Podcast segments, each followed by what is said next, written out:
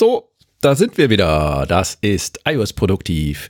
Episode Nummer, ich glaube 39, stimmt das? Es steht hier gar nicht. CC. Doch, das steht da oben, da oben. Ich musste hochscrollen. 39 und es Mhm. ist heute Samstag, der 18. Juli, äh, kurz vor 15 Uhr nachmittags. Das Wetter ist schön in Bonn und äh, ich sag mal Hallo Gerhard. Hallo Stefan. Ja, Gerhard wieder remote zugeschaltet. Corona sei Dank. Aber klappt. Wohl wahr. Studio Link Klappt. ist stabil. Super, super. Zur Not haben wir noch deine lokale Aufnahme, ne? Ja. Die haben wir auch, die kann ich dann rüberschieben im Anschluss. Sehr, sehr gut. Ähm, ja, wir haben heute äh, ohne Nancy. Hm, Na, okay, na gut. Muss auch mal sein. Aber wir haben Bei heute. mir ist noch eine Studie, eine, eine Stubenfliege dabei, die schwirrt da ständig rum hier. Also wenn es mal bzzz Oh. Ja. macht oder so, kann das die sein. Wenn die am Mikrofon so vorbei. Oder ich kill sie, dann macht's. Aber wollen wir nicht machen. Nein, hey, nein, hey, hey. nein. Tierfreund. Love, love all, love all the people in Sehr schön. Ja, wir haben heute ein Thema, ähm, das dreht sich um, um den Mac und die Mac-Plattform, so ein bisschen im Nachklapp zu der WWDC nochmal zu der Ankündigung, aber jetzt mit Fokus nur auf Mac mal ausnahmsweise. Wir sind ja iOS-produktiv. Keine Sorge, wir haben noch einen Quick-Tipp für iOS. Also wer möchte, der springt dann äh, zum Chapter-Marker für den Quick-Tipp. Ich habe schon wieder vergessen, den Chapter-Marker zu setzen am Anfang, aber egal. Das ist ja der Anfang, das geht ja. Genau. Den finde ich wieder, den Anfang. Ähm, Den findest du. aber bevor wir dazu kommen, es äh, gab noch einen aktuellen, ein aktuelles Thema, über das wir kurz sprechen wollten. Da ging es um Twitter. Gerhard, was war da los? Tja, was war das? Wann genau fing das an? Vor zwei Tagen, drei Tagen oder so? Ich weiß schon gar nicht mehr. Ja, Ähm, vor drei Tagen, glaube ich. auf einmal, ähm, ja, du hattest mich darauf aufmerksam gemacht. Ja. Äh, Du hattest dir irgendwie, du bist durch Twitter durchgescrollt und hattest gesehen, dass eine offizielle, ein offizieller Apple-Tweet kam. Ne? Äh, ja, also ich muss, äh, Full Disclaimer sozusagen, ich habe für den Apple Twitter-Account die Notifications eingeschaltet. Also immer wenn Apple tweetet, kriege ich eine Notification, damit ich da nichts verpasse. Und ähm, dann dachte ich mir, ja, okay, schau mal rein. Und dann stand da was von äh, äh, Bitcoin, äh, wir geben was zurück, äh, gebt uns 1000, wir geben 2000 zurück oder wie auch immer. genau. Ich dachte, was ist denn da los? Und äh, wollte gleich äh, ähm, hier Mickey äh, sagen, hier, du kannst deine Bitcoins jetzt vervielfachen. ist ja trustworthy. Ne? ähm, ja, Aber genau. hat nicht lange gedauert, Nein. bis wir dann geschnallt haben, Ja. da ist was falsch. Ne? Das war wohl, als- ja, das war das erste und Mal, dass der dann realisiert Twitter hatten, dass es nicht nur der Apple-Account war, Ja. ne? das waren ja dann auch viele andere Accounts von Prominenten, ne? und die will man ja gar nicht alle nennen. Da waren Obama dabei, Biden dabei, da war Elon Musk mit dabei, da waren ja richtig, Kanye richtig West, viele ja. Blue, äh, ähm, Bill diese Gates. Verified Accounts, ne? diese, diese Blue Genau. Ticked Accounts, ne? die waren ja eigentlich davon betroffen und äh, das Ganze hat sich über zwei Stunden angeblich hingezogen, äh, ohne dass Twitter da tatsächlich jetzt irgendwie sofort eingestiegen wäre und was gemacht hat. Das war wirklich so wie so ein Live-Ticker, ach, der, der schickt's jetzt auch. Und natürlich war von vornherein klar, ähm, ich hoffe, keiner von euch hat da irgendwelche Bitcoins diesen, ähm, diesen, diesen äh, Twitter-Usern da übermittelt. Ähm, war natürlich alles ein Fake und war ein Hack. Ne? Und ähm, die ganze, die ganze Techosphäre, muss man da ja sagen, ne? ähm, hatte sich dann gefragt, hey, was, was, was, Twitter, was machst du da? Was machst du da? Aber heller, Mach heller weg. Aufregung, ja, das, das war, also Ja. bisher, ich kann mich nicht erinnern, bin schon ziemlich lange bei Twitter und kann mich nicht erinnern, dass es mal sowas gab. Also war schon ein recht heftiger Hack. Es, es könnte noch schlimmer kommen, kommen. es könnten äh, Accounts von Usern gelöscht sein oder sowas. Aber, aber das war schon heftig, ja. Und was natürlich jetzt die Folgeerscheinung von diesem Ganzen ist, ist, äh, die hatten ja alle zwei FA, diese Accounts, also Zwei-Faktor-Authentifizierung. Und ähm, es war quasi, man lernt daraus, dass man da auch nicht zu 100% sicher ist, aber man lernt auch daraus, dass es halt eben ein interner Hack war. Ne? Also es soll wohl ein äh, Twitter-Mitarbeiter gewesen sein, der durch Social Engineering dazu gebracht wurde, ähm, Kennwörter zurückzusetzen und 2FA zu deaktivieren von bestimmten Accounts und diese Kennwörter neu zu setzen, damit diese Hacker quasi im Besitz dieser Konten dann waren Ja, und Tweets absetzen konnten. Also so vermutet man, glaube ich, ne? so habe ich das mitbekommen. Ich hatte gelesen in einem Artikel dazu, dass ähm, ähm, ja ein, ein Mitarbeiter, der an dieser internen Software sitzt, Konsole oder wie auch immer von Twitter, Genau. in der Lage war, da E-Mail-Adressen zu ändern von Accounts. Und ähm, dadurch konnte man Genau. natürlich dann die Zurücksetzungs-E-Mail lesen und bekommen. Ja. Ja. Ja, Ja. da ist man nie vorgefeit. Da arbeiten letztlich dann auch Menschen. Und ähm, die sind halt dann der schwache Faktor da. In dem Moment ja. Und äh, das hatte dann auch mehrere Stunden oder fast Tage gedauert, mhm. bis alle Konten wieder dann in der Lage waren zu, zu tweeten. Und mhm. natürlich äh, den Bekannten, dem man folgt, äh, die hatten sich natürlich dann einen zweiten Account irgendwie irgendwann mal angelegt oder einen, der nicht verifiziert war und hatten den dann genommen. Aber was, glaube ich, funktionierte die ganze Zeit über, war das äh, Retweeten ne, von, von anderen Tweets. Also das hat man dann auch gemerkt, das kam dann immer mal wieder.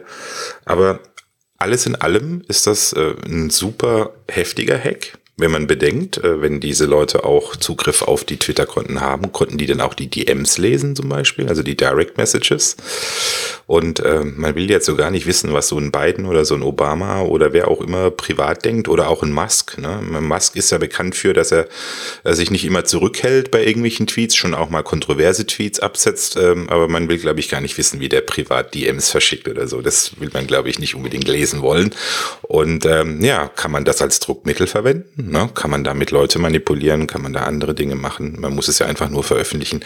Also so ganz salopp oder banal, äh, wie man das nimmt oder wie man denkt, was es ist, war ja nur Bitcoin oder so. Nee, ist es eigentlich nicht. Also ist schon ein bisschen kritisch und demzufolge sollte man auch in Zukunft solche Tweets oder irgendwelche Veröffentlichungen, die sehr kontrovers sind, natürlich immer, ähm, wie heißt es im Englischen, with a grain of salt, also immer so ein bisschen mit, ähm, mit Bedacht irgendwie behandeln. Äh, aber äh, man hat ja auch gelesen, gelesen, dass angeblich äh, die Hacker hier tatsächlich, also dass es tatsächlich Menschen gab, die ihr Bitcoins dahin geschickt haben. Wobei das mit Vorsicht zu genießen ist, weil das könnten auch die Hacker selber gewesen sein. Damit es so aussieht, als ob ihr Hack erfolgreich war, weiß man nicht. Aber Bitcoin ist ja eben, ne, Blockchain ist ja so, dass jeder das öffentlich einsehen kann. Jeder kann gucken, was da passiert ist ab einem gewissen Zeitpunkt und ob da Zahlungen auf diesem Konto eingegangen sind, was da in den Tweets veröffentlicht wurde. Wir wissen es letztlich nicht, äh, äh ob es die Hacker waren oder wie viele von den Einzahlungen jetzt tatsächlich von irgendwelchen Ahnungslosen passierten. Aber ähm, also wenn uns ein Fazit für mich gibt, ähm, erstens, ja, trotzdem bitte mindestens zwei FA, Zwei-Faktor-Authentifizierung für alle Accounts äh, nutzen, da wo es geht. Ähm, und das andere ist, naja, es war letztlich menschliches Versagen in Anführungszeichen. Das heißt im Umkehrschluss, die Technik ist hier nicht geknackt worden und im Prinzip sicher, also zumindest, wenn da nicht irgendwie Social Engineering dazwischen kommt. Ne?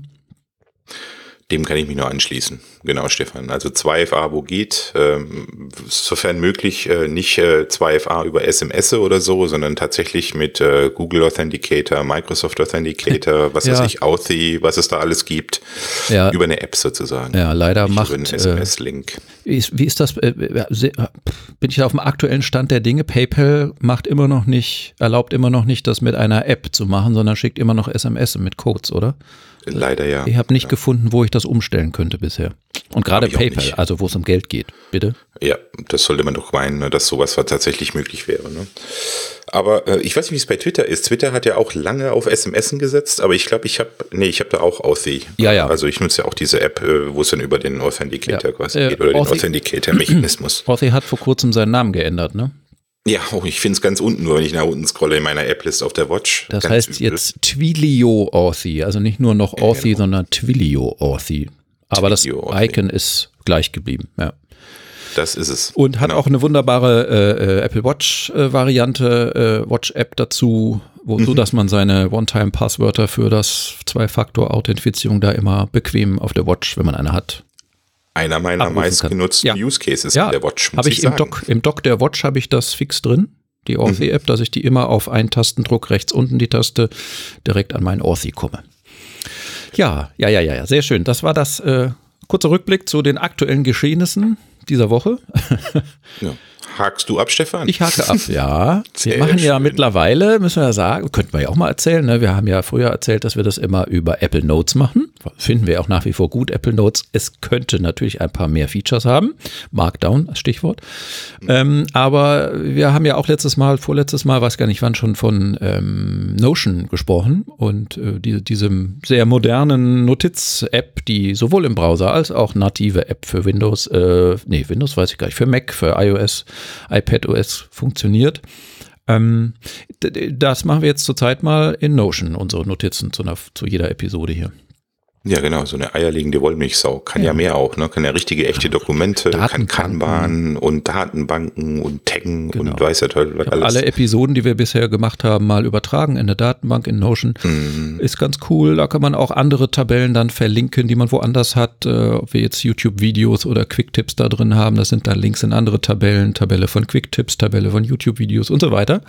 Ähm, ja, ich höre schon die Zweifler und die, und die Nörgler höre ich schon sagen, ja, aber das ist wieder so ein Start-up und das wieder proprietär und wenn die morgen pleite sind, dann sind alle eure Notizen weg. Äh, jein, man kann das exportieren und man wird sicherlich die Gelegenheit, die werden nicht von heute auf morgen verschwinden, sondern werden dann sagen, wir gehen in x Monaten out of business und äh, hier sind die Exportmöglichkeiten und dann hat man es halt exportiert. Ja, dann muss man es halt das wieder stimmt. wo neu importieren.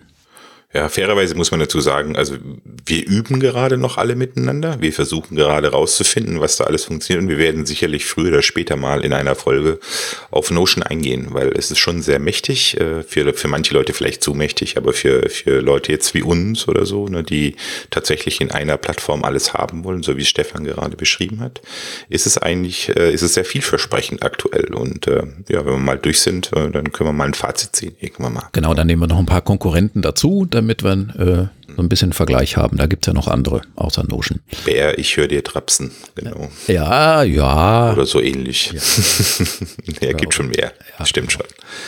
Ähm, so, ich mache mal einen Marker, weil dann kommen wir dann mal so langsam jetzt zum Hauptthema, ne? Mhm. Ja, wenn das funktionieren würde. Ich weiß, warum das nicht funktioniert. Wenn man natürlich Notion gerade im Fokus hat, im Webbrowser und nicht Reaper mit der Aufnahme, dann kann man auch keinen Marker setzen. So, dann kommt der Buchstabe M nämlich in Notion in die Notiz. so, also jetzt setze ich mal einen Marker. So wunderbar, hat geklappt. Also, ähm, ja, wir wollten über Intel Macs sprechen versus Apple Silicon Macs. Ja. Ähm, ja, das haben wir ja schon äh, erwähnt. Ne? Apple hat da sein, seine eigene Hardware, seine, seine CPUen angekündigt auf der WWDC Keynote. Und ähm, er hat uns aber im Unklaren darüber gelassen, wann denn nun tatsächlich echte greifbare Geräte, die der Endverbraucher kaufen kann, rauskommen und welche es wer sein werden. Und ähm, das Einzige, was so ein bisschen, also äh, was wir vermuten, ist natürlich ein erstmal, dass ein das erste Gerät, der erste Mac ein MacBook sein wird oder MacBook Pro oder was auch immer. Ähm, einfach damit man diese, diese Energieeffizienz der neuen Prozessoren eindrucksvoll sieht, weil dann der Akku wahrscheinlich doppelt so lang hält, keine Ahnung. Ist alles Mutmaßung. Aber ähm, es gibt ja auch andere Mac-Modelle noch und ich bin halt gespannt, wann mal ein iMac rauskommt mit Apple Silicon. Ich brauche nämlich dringend einen neuen iMac. Der, an dem ich gerade sitze, ist von 2011, Mitte 2011. Der wird nächstes Jahr zehn Jahre alt. Hatte ich schon mal so lange einen Computer? Egal. Ähm, und äh, iMac, ja, da hatten sie auch was dazu gesagt auf der Keynote. Ähm, denn, wenn ich das richtig gehört habe, hat doch Tim Cook gesagt, sie hätten einen neuen iMac mit Intel-Prozessor, aber dann noch in der Pipeline. Habe ich das richtig gehört? Ich meine nur gehört zu haben, es werden auch weiterhin Intel-basierte Macs rauskommen. Das i hat gefehlt. Hm. Also aber die Vermutungen, also hier dieser, wie heißt er nochmal, dieser Chung Li Ming, wie auch immer, der Chinese, der da immer tweetet, der immer sehr gut informiert ist. Und auch der, na, wie heißt der, Posser, das ist ja der neue Superleaker, ähm, die vermuten, dass dieses Jahr auch noch ein äh, iMac mit äh, Apple CPUen rauskommen soll. Dieses Jahr? Und dieses Jahr sogar noch oder spätestens ganz am Anfang nächsten Jahres. Mhm. Aber wie du schon vermutet hattest, die Vermutungen stürzen sich dann auf ein angebliches 24 Zoll Modell. 24? Und, ja, 24 war, glaube ich, irgendwie die Rede von. Wir müssen nochmal genau gucken, aber ich habe immer 24 im Kopf und dieses Jahr noch. Also es sollen wohl vielleicht sogar zwei, zwei neue ähm, Apple CPU-basierten äh, Macs rauskommen. Das eine ist ein MacBook, wie du es richtig vermutet hattest, und das soll wohl ein 14 Zöller werden, ne? spricht man. Oder man nimmt das 13-zöllige und packt da halt eine Apple CPU rein, ähm, von der man ja aber noch nicht mal weiß, ähm, ähm, wie die aussehen wird und, und was sie kann und was sie nicht kann. Aber es soll wohl dieses Jahr noch passieren und äh, schauen wir mal. Ja, da bin ich gespannt. Ähm, ich vermute ja tatsächlich, dass äh, dieses Jahr, Ende des Jahres, wir noch von einem äh, MacBook mit Apple Silicon hören und dass wir Anfang des Jahres von einem kleinzölligen, so 21 bis 24 zölligen iMac hören werden und dass wir von einem großzölligen iMac erstmal eine Weile lang mit, mit Apple CPU noch nichts hören werden. Ist so mein Bauchgefühl die, das und man muss ja auch dazu sagen, äh, neben der ganzen Geschichte mit, äh, mit, mit äh, Apple ARM oder Apple CPU oder Silicon, wie man es auch immer nennen will. Ich bin nach wie vor kein Freund dieses Worts, weil für mich ist das hier ein, ein Element, äh, glaube ich, äh, Klasse 14 auf der Periodentabelle oder so. Ähm, es soll wohl ähm, neben der Geschichte auch ein anderer Aspekt mit eingebracht werden. Man will ja nicht OLED oder so anbieten für die MacBooks und, und für die iMacs, sondern dieses Micro-LED. Also quasi ein, ein, eine neue Beleuchtungsstrategie für, die, für den Bildschirm. Ne? Ach so, also nicht nur bei iPad, da hatte ich das gehört, sondern auch bei MacBook. Bei MacBooks mindestens und, und beim iMacs mhm, wahrscheinlich mhm, auch. Ne? Ähm, um halt, ähm, ja, bessere Farbdarstellung zu bekommen, Farbechtheit. Ne? Das Problem bei LCD ist ja immer, ähm, oder LED, was wir hier haben, dass du ein tiefes Schwarz ja nicht bekommst, was du ja mit OLED bekommst. Und das war ja auch, was man bei den iPhones, beim iPhone X damals, das erste, das mit ähm, OLED rauskam, äh, ja absolut gesagt hat, Mensch, Hammer, äh, mächtiger Unterschied zu den iPhone 8s und 7s, die wir vorher hatten, die halt nur auf hintergrundbeleuchtete LC-Displays gesetzt haben. Ähm, Nee, LCD-Displays darf man ja sagen. Hat uns mal einer getwittert. Ich weiß nicht mehr, wer es war, aber nee, danke, das, der es getwittert hat. Nee, das war bei LED, weil das steht für Light Ach, Emitting LED. Diode, also das D für Diode so. und dann kann man noch Display, aber LCD ist Liquid Crystal Display. Display, ja, also dann ist es tatsächlich ein LC-Display. Ne? Ähm, da hast du halt eben ein Grau, ne, weil halt diese Hintergrundbeleuchtung nicht, rein, nicht, nicht rausgenommen werden kann. Bei Micro-LED wirst du sowas ähnliches haben wie OLED, braucht aber wohl weniger Strom wie OLED. Also das ist so die, die, die, die Strategie und, und äh, die ersten Micro-LED-Displays werden ja gerade schon ähm, anproduziert, wie es immer so schön heißt. Mhm. Also die Apple hat da Partner gefunden. Man will auch ein Stück weit weg von Samsung. Ja. Ähm, und ich denke mal, das Ganze zieht sich auch ähm, durch die gesamte, durch die gesamten Mac-Klassen irgendwo ein Stück weit durch. Interessant wird sein, wird Apple CPU in Verbindung mit Micro-LED dann platziert werden oder wird es sowas wie einen Hybriden geben, noch LC-Display, aber Apple CPU? Mhm. Wie, wie stellt sich der Apple auf? Und das vor dem Zusammenhang, dass man sagt, es soll ja alles in zwei Jahren passieren. Ne? Ja. Ich glaube, das ist ja das Spannende. Wo du gerade Samsung sagtest, ich glaube, die mussten gerade wieder Strafe zahlen an Samsung wegen zurückgegangener iPhone-Verkäufe und des damit einhergehend weniger Displayabnahme. Das mhm. schmeckt Apple natürlich überhaupt nicht. Nee, und äh, ja, ich denke auch mal, äh, ist ja auch ein direkter Konkurrent. Na, ich, wenn man im, im iOS-Umfeld ähm, oder auch im iPad-OS-Umfeld guckt, gibt es eigentlich nur einen, einen ernstzunehmenden Konkurrenten und das ist Samsung. Ne? Ja. Man will ja nicht unbedingt, ähm, die, also haben die nicht auch sogar die, die Prozessoren noch produziert für die? Also die, die, die CPUen, die A-Prozessoren? Ganz am Anfang, glaube ich, ja. Mhm. Bin mir okay. aber nicht sicher ja. will man ja auch nicht unbedingt Betriebsgeheimnisse ausplaudern, dem direkten Konkurrenten. Nein, ja. Genau.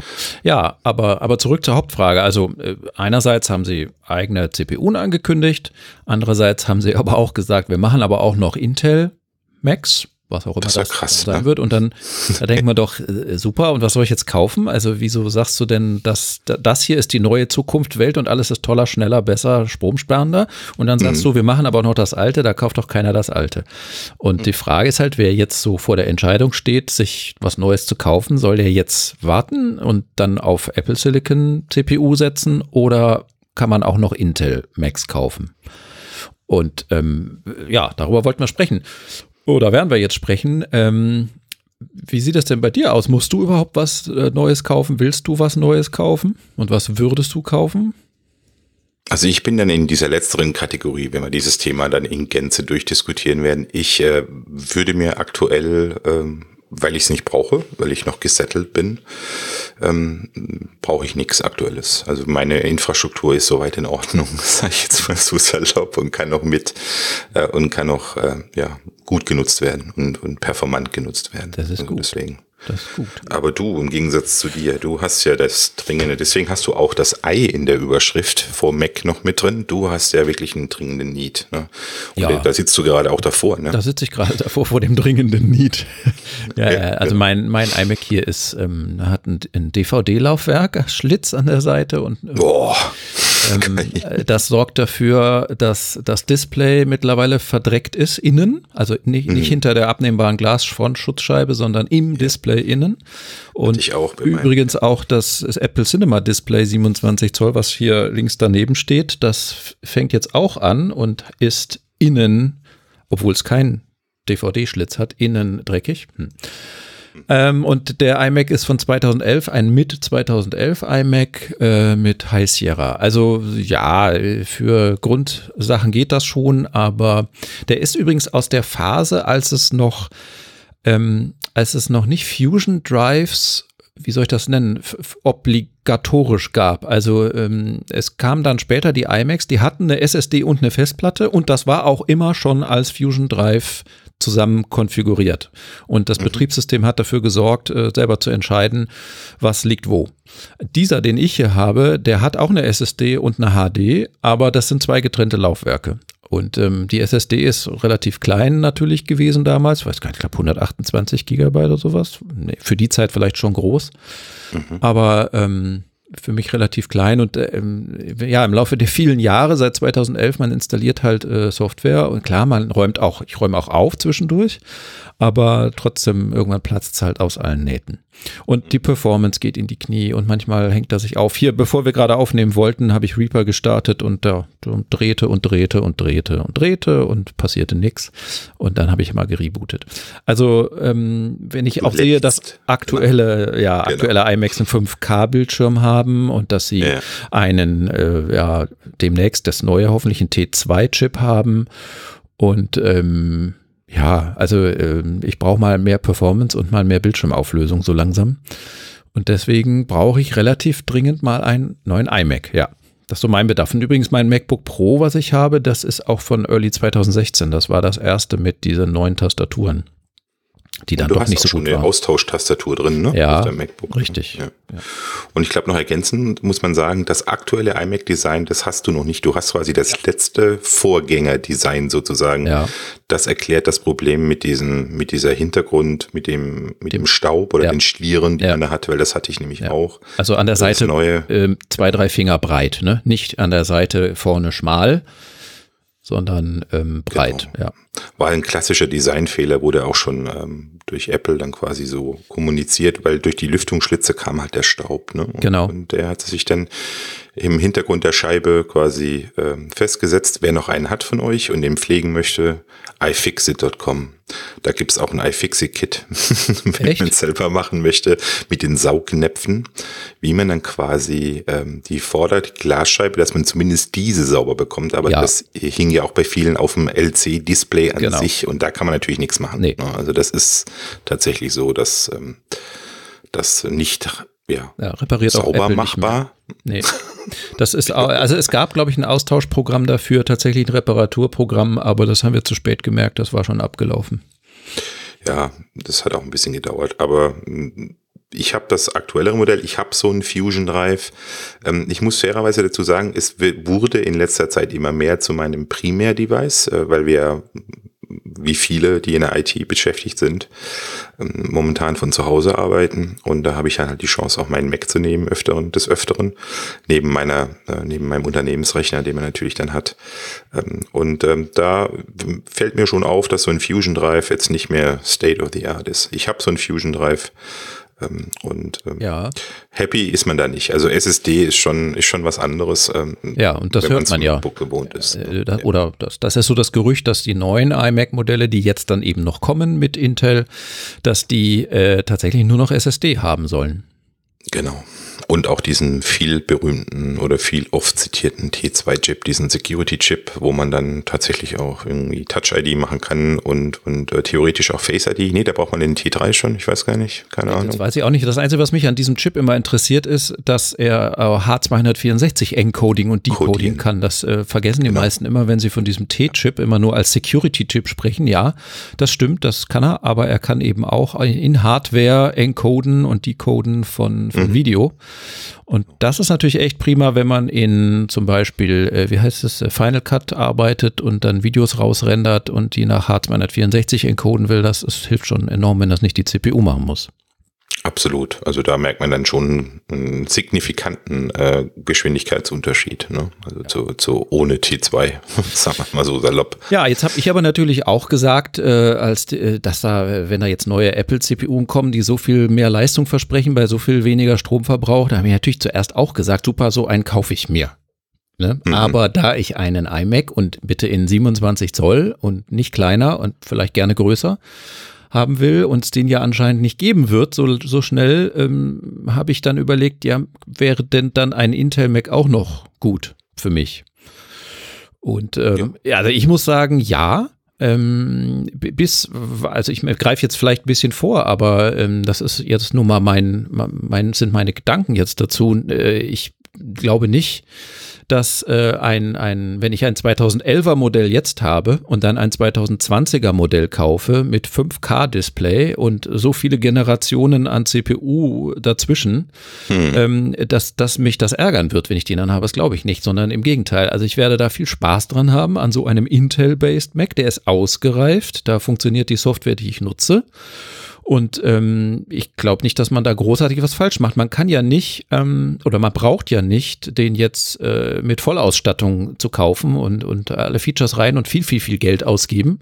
Und man kann äh, drüber nachdenken, den nach zwei Jahren wenn es dann vielleicht ein iMac mit 27 Zoll oder mehr mit Apple CPU gibt, dass man dann den wieder verkauft, den Intel, in zwei Jahren und ähm, sich dann einen neuen kauft. Die sind dann vielleicht ausgereifter schon, haben keine Kinderkrankheiten mehr und ähm, ich glaube, dass man einen, einen Mac immer gut verkaufen kann. Also wir, die wir hier, das wollte ich auch mal gesagt haben, die wir hier so über, die wir so informiert sind und so tief reinschauen in die Materie und so viel lesen und so viel wissen darüber. Ähm, wir sind ja, weiß ich nicht, zwei bis fünf Prozent äh, der Apple-User in, in Deutschland, so ungefähr. Und ich glaube, die allermeisten Leute, die auf die Idee kommen, sich einen Mac zu kaufen, die kaufen den nicht, weil sie unter der Haube schauen und wissen wollen, welche CPU da nur drin ist. Ich glaube, die schauen den, die, die kaufen den, weil sie einfach, äh, ja, die Software, die sie benutzen wollen, Audio, Video, Schreiben, Text, Webdesign, keine Ahnung, ob die funktioniert und ob das performant und ausreichend ist die wenigsten wollen, glaube ich, wirklich jetzt das letzte Quäntchen und die letzte Leistung daraus kratzen. Das, das sind halt ja Agenturen, Firmen, äh, freischaffende Künstler mit Video, äh, keine Ahnung. Aber für den Allrounder, das sind bestimmt 70, 80, 90 Prozent der User sind bestimmt Allrounder, oder? Was denkst du? Ich würde es einfach mal als normale User betiteln, also die, die ihr Gerät benutzen für ihren Job oder für ihre Aufgabe, die sie machen.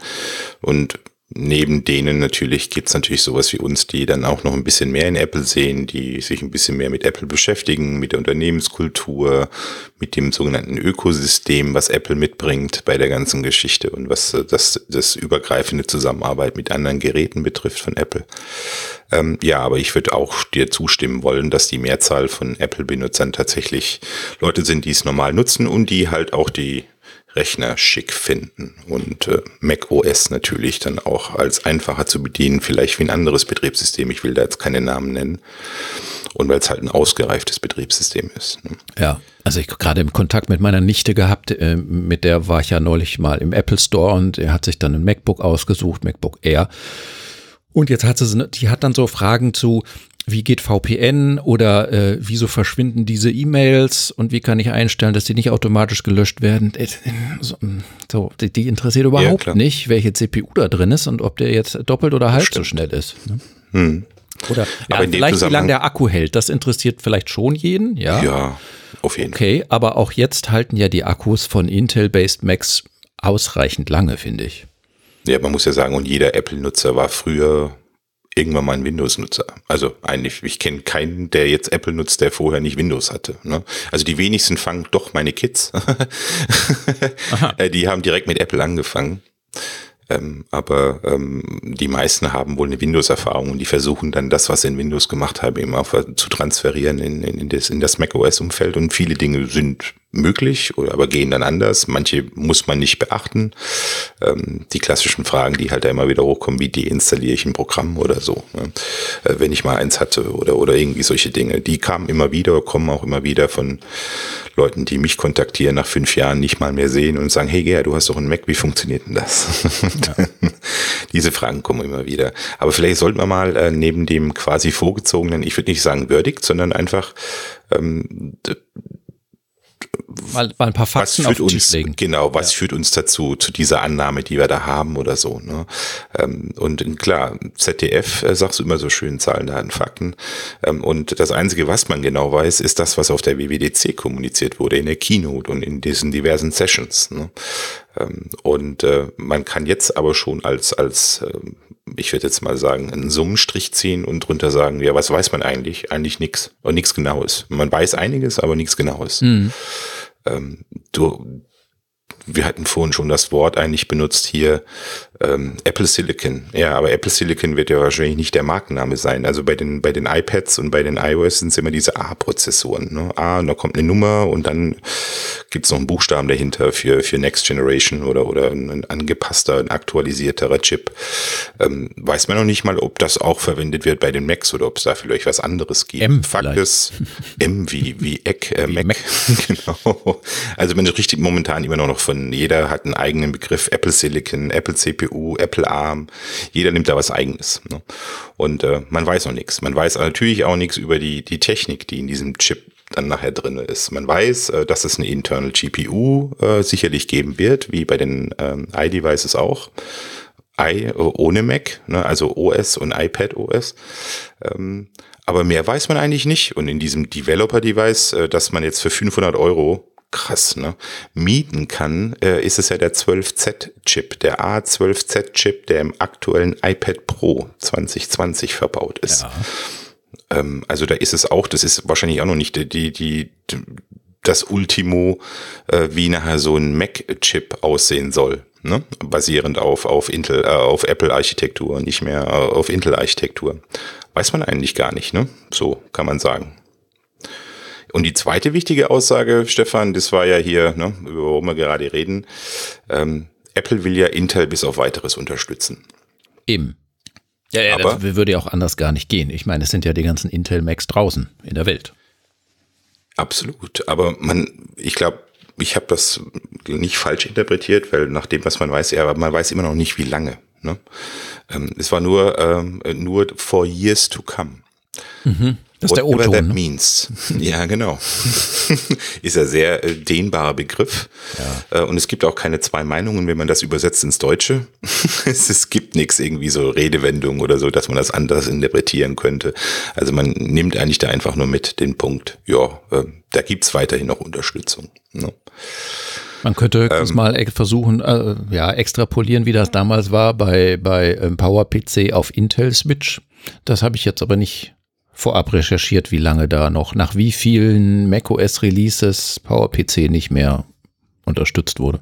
Also ich habe da ein bisschen vorher noch, ähm, weil ich habe ja diese These, diese steile These aufgestellt, deswegen, da kommen wir später noch dazu.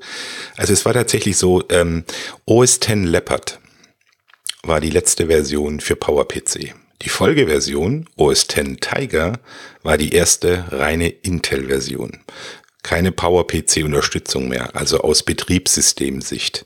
Ich denke mal, das kann sich Apple hier nicht leisten, werden sie auch nicht tun. Davon gehe ich mal aus. Also ich rechne einfach damit, dass die nächsten mindestens zwei Betriebssystemgenerationen auch Intel weiterhin unterstützen werden, nativ aus Betriebssystemsicht und nicht wie es damals beim Schwenk war von PowerPC nach Intel, wo man dann quasi diese, diese Applikations-Emulation, ähm, diese Software Rosetta, die ja. jetzt auch wieder zum Einsatz kommt, äh, die war ja lange da. Ich glaube, die ging sogar bis High Sierra, wenn mich hier alles täuscht. Also man war theoretisch in der Lage, Applikationen, die für PowerPC geschrieben wurden, und nicht kompiliert wurden für Intel, nach wie vor dank Rosetta öffnen zu können und damit arbeiten zu können.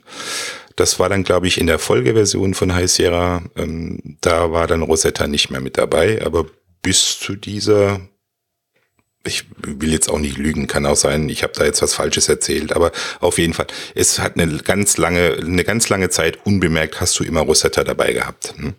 Und irgendwann hat man gesagt, brauche ich nicht mehr. Und äh, oder braucht man nicht mehr, hat Apple gemeint und hat es dann quasi raus ja. rausgeschnibbelt ne, ja. auf ähm, OS 10 slash macOS. Ne. Ja, also, aber wie du schon sagtest, Fakt ist, wir wissen es nicht. Keiner weiß, wie lange Apple vorhat, das weiterhin zu unterstützen, Intel nativ. Absolut. Das kann man jetzt Einige, was wir wissen, ist, dass äh, Big Sur Intel unterstützt. das wissen wir 100 Prozent. Das stimmt wohl, ja, genau. 11.0 ne, ist ja die neue. Stimmt. Also wir reden dann auch nicht mehr, wir sind auch nicht mehr in der Versuchung oder der Versuchung unterlegen, das Ding OS 10 zu nennen, weil wie gesagt, es ist jetzt die Version 11. Stimmt, das Problem mit, sagt man 10 oder X und eben nicht X, sondern eben 10. genau. Das Problem genau. ist weg.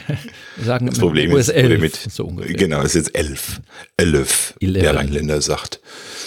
Und 11 ist ja die magische Zahl bei den Rheinländern, ne? 11.11. Also 11. 11. So. ja. 11 Uhr 11. Ne? Ja. So, ist ja dieses ich, Jahr wahrscheinlich ich auch. Ich habe hier schon was abgehakt, was gar nicht abzuhaken war. Das haben wir noch gar nicht gesagt. Ja, was, ja, ne, du bist so der, der Entwickler bei uns. Ne? Ist, ähm, bei jedem Umstich ist es natürlich schwer ja, ähm, für die Entwickler im Prinzip. Äh, ja, ich muss jetzt auf diese neue Plattform, äh, ich muss das äh, quasi ähm, portieren auf diese neue Plattform. Da hat aber Apple uns ähm, oder den Entwicklern eigentlich ein, ein, tolles Tool an die Hand gegeben. Ne? Ähm, Im Rahmen von Xcode, mit der neuesten Version von Xcode, kann man ja bestehende Applikationen äh, ganz einfach ja.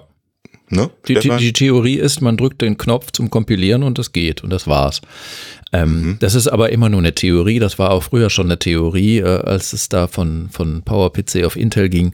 Ähm, das äh, hängt dann an den Frameworks, wie gut Apple das kapselt sozusagen, ob ich in meinen mhm. Programmen tatsächlich nach wie vor dieselben Aufrufe alle so machen kann oder ob ich mein Programmcode selbst, der so quasi letzte Ebene ganz oben ist, ähm, umstricken muss. Wird man sehen, weiß ich nicht, habe ich natürlich noch keine Erfahrung jetzt. Ich habe kein Programm für Mac, äh, was ich zurzeit irgendwie äh, kompilieren könnte und übersetzen könnte. Und ich habe auch keinen Apple Silicon, also den Mac Mini da, den habe ich natürlich auch nicht. Ähm, naja, aber in der Tat soll das theoretisch sehr einfach sein. Ne? Man, man nimmt die Entwicklungsumgebung von Apple, drückt den Knopf und schon hat man ein Universal Binary erzeugt, also ein, ein, ein Programm, ein lauffähiges, startfähiges Programm, was sowohl nativen Intel-Code als auch nativen Apple Silicon-Code enthält. Also ein Fat Binary sozusagen.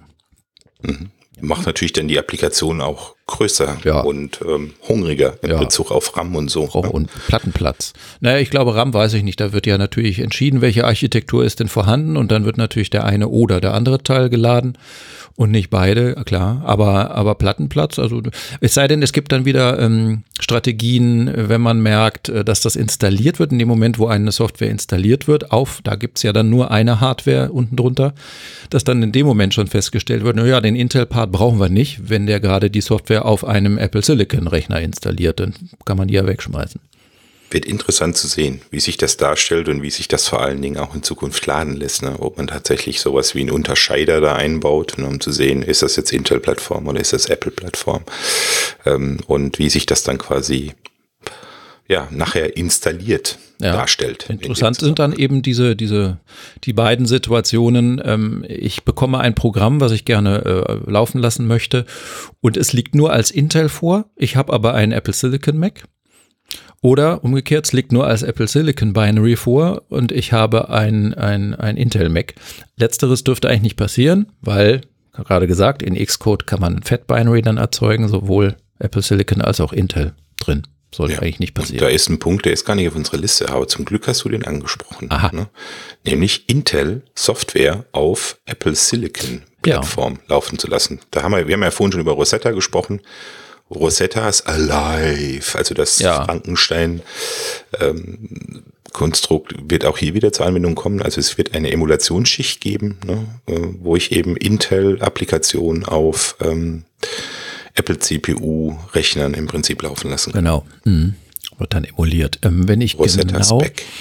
warte mal, wenn ich das, ich müsste noch mal die Keynote gucken. Ich meine, ich hätte gehört, dass das nicht zur Laufzeit live übersetzt wird, sondern dass das aus Performancegründen einmal bei der Installation übersetzt wird. Oh.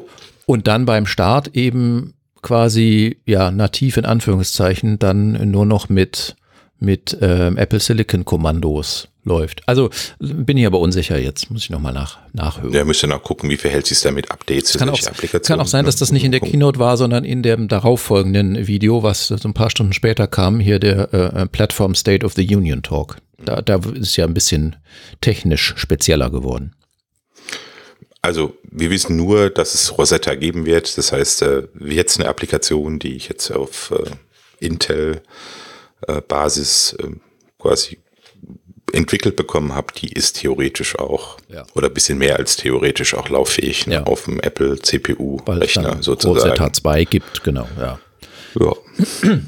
Das ist das, was man bisher vage weiß, ne? also was Aber man so aus Informationen bekommen hat. Ja, ne? was ist denn mit Menschen, die ihre Macs tatsächlich benutzen, um Windows-Software laufen zu lassen? Gibt es ja. Also ich gehöre nicht dazu, aber äh, ich verstehe, dass es äh, Menschen, die selbstständig sind und Kunden haben und denen irgendwie was zeigen wollen und die haben aber Macs gekauft und die machen, müssen aber Windows-Software benutzen. Keine Ahnung. Also es gibt Situationen, wo, wo das so passieren muss. Wie wird das denn dann mit Apple Silicon-based Macs sein? Das ist auch so vage. Das ist eigentlich so der letzte vage Punkt, bevor wir zu dem konkreten Teil kommen. Ähm, Apple hat ja auf der Keynote gezeigt, ja, guck mal hier, ich kann virtualisieren. Hat einen schönen Parallels, äh, der einer der Hersteller der beiden großen VMware und Parallels, das sind ja diese Virtualisierungssoftwarehersteller, ähm, die einem quasi ermöglichen, einen, einen, emulierten oder einen virtuellen Rechner auf einem Apple-Rechner quasi abbilden zu können. Äh, da hatte Apple auf der Keynote ein Linux vorgestellt, was bootbar war und dass ich mich halt eben in diesem Linux-VM-Umfeld äh, ganz normal arbeiten konnte. Was Apple aber nicht dargestellt hat, hat ist äh, eben, hat nicht ein Windows gezeigt. Ne? Also hm. äh, Windows ist ja einer der, der, der meisten oder sage ich mal, der, der, der am öftesten oder oftesten oder meisten, häufigsten, muss man sagen. Ah, der Schwabe dringt wieder durch. ähm, am häufigsten, genau. Danke, Stefan. äh, was ja am häufigsten irgendwie zur Anwendung kommt. Man hat irgendwie ein Windows-Programm, was es für den ähm, Mac nicht gibt. Ich sage jetzt mal natives Visio zum Beispiel hm, oder Microsoft Project. Ich meine, natürlich gibt es genügend Alternativen, aber manche nutzen diese Software halt, ähm, weil man sie aus der Vergangenheit oft genutzt hat und weil halt äh, das Unternehmen auch auf diese, auf dieses, äh, auf diese Anwendungsprogramme setzt. Ähm, dann hat man halt immer sich ein virtuelles Windows drunter installiert und hat dann eben dann dieses Visio oder dieses Microsoft Project zum Laufen gebracht. Ähm, das haben sie aber mit äh, ja, Absicht oder nicht Absicht, das haben sie eben nicht gezeigt. Und bisher gibt es auch nur sehr vage Aussagen der beiden Hersteller, der beiden großen, VMware und Parallels, äh, was ähm, die Unterstützung von Apple CPU und äh, Virtualisierung von Windows betrifft. Es gibt nämlich gar keine Aussagen. Ne? Es gibt nur dieses allgemeine Marketinggeblubber. Ja, wir werden auch in Zukunft gerne mit Apple zusammenarbeiten. Apple ist ein wichtiger Markt für uns, aber mehr als das äh, kam da noch nicht. Ne?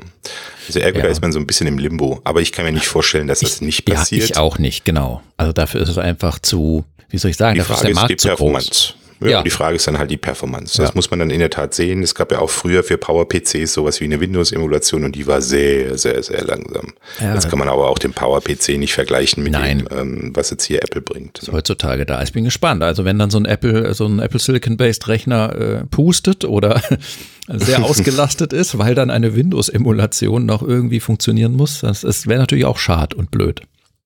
Das wäre ein bisschen. Und was sagt Apple selbst zu Bootcamp? Ja, jetzt kommen wir so ein bisschen so in den, in, in den Bereich, wo man sagt, ah, das sind schon harte Fakten, ne? Ähm, irgendwo, was man jetzt schon weiß bei der ganzen Geschichte. Also Apple, bisher war es ja möglich, bei Intel-basierten Macs ähm, ein natives Windows zu installieren. Also ich hatte sowas wie eine Dual-Boot-Möglichkeit beim Starten des Rechners. Hm. Ich konnte sagen, boote in macOS oder boote in Windows. Ähm, Apple nannte das ähm, als Produkt Bootcamp und hat demzufolge auch Treiber bereitgestellt, äh, damit Windows dann quasi nativ laufen konnte. Das wird es für wir ähm, Apple Silicon nicht mehr geben. Ne? Also ein, ein, echtes Booten in Windows ja. ist tot. Ja, das, ne? klar, geht ja Macht aber auch Sinn. Ja. ja, und macht auch Sinn und, und wüsste auch gar nicht, wie man, wie man äh, eine RISC-Architektur basierte äh, ähm, Hardware im Prinzip für i386 soll. Also äh, keine ja. Ahnung, wie das funktionieren soll. Es sei denn, es gibt ein Windows, was kompiliert ist für so eine Art Rechnerarchitektur. Wer weiß, was das da noch kommt und was Microsoft machen wird. Ne? Das gibt es von Windows und das ist mehr schlecht als recht. Also Windows für ARM, es gibt ja diesen Surface Pro X oder wie der heißt, ne? also dieses Tablet, äh, dieser Hybrid, Tablet-Desktop-Hybrid und den gibt es tatsächlich mit ARM. Und äh, Microsoft hat ja schon vor ein paar Jahren angefangen, eine ARM-basierte Windows-Version auszurollen.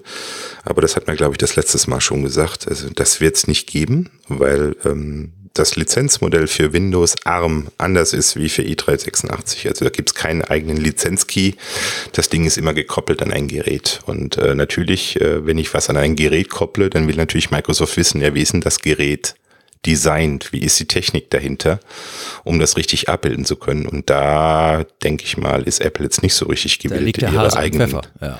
Genau, da würde ich natürlich meine Betriebsgeheimnisse, was das Chip-Design betrifft und dergleichen, das würde ich jetzt auch nicht rausplaudern wollen in dem Moment. Also ergo, ähm, das liegt einfach am Lizenzmodell von Microsoft, was das betrifft. Das ist eine spannende politische Frage dann. Ne? Es kann natürlich, äh, mhm. Apple könnte ja auch auf die Idee kommen zu sehen, naja, wenn ein Windows auf unserer neuen Apple Silicon-based Hardware laufen würde, dann würden vielleicht noch mehr Leute auch unsere Macs kaufen, auch wenn sie dann Windows betreiben. Hauptsache, wir können Macs verkaufen. Also vielleicht äh, tritt man in Verhandlungen mit Microsoft und ähm, sorgt dafür, dass Microsoft da ein optimiertes Windows für Apple Silicon CPUen rausbringt.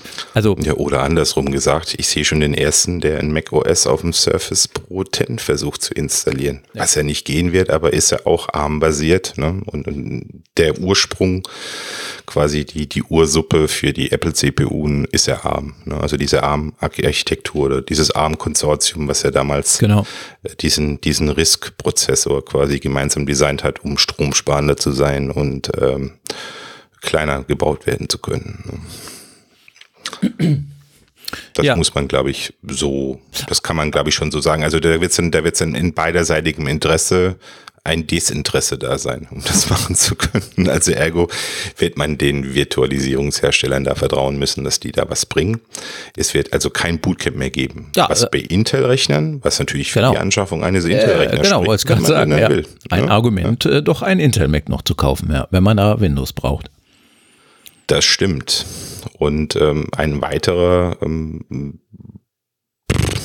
ja, ich sag's jetzt mal so, das kam ja, glaube ich, vor ein oder zwei Jahren kam das hoch, Projekt Catalyst, ne, wo man dann quasi damals schon für Catalina versucht hat ähm, und äh, wie hieß die Version davor nochmal mit der, mit der Wüste?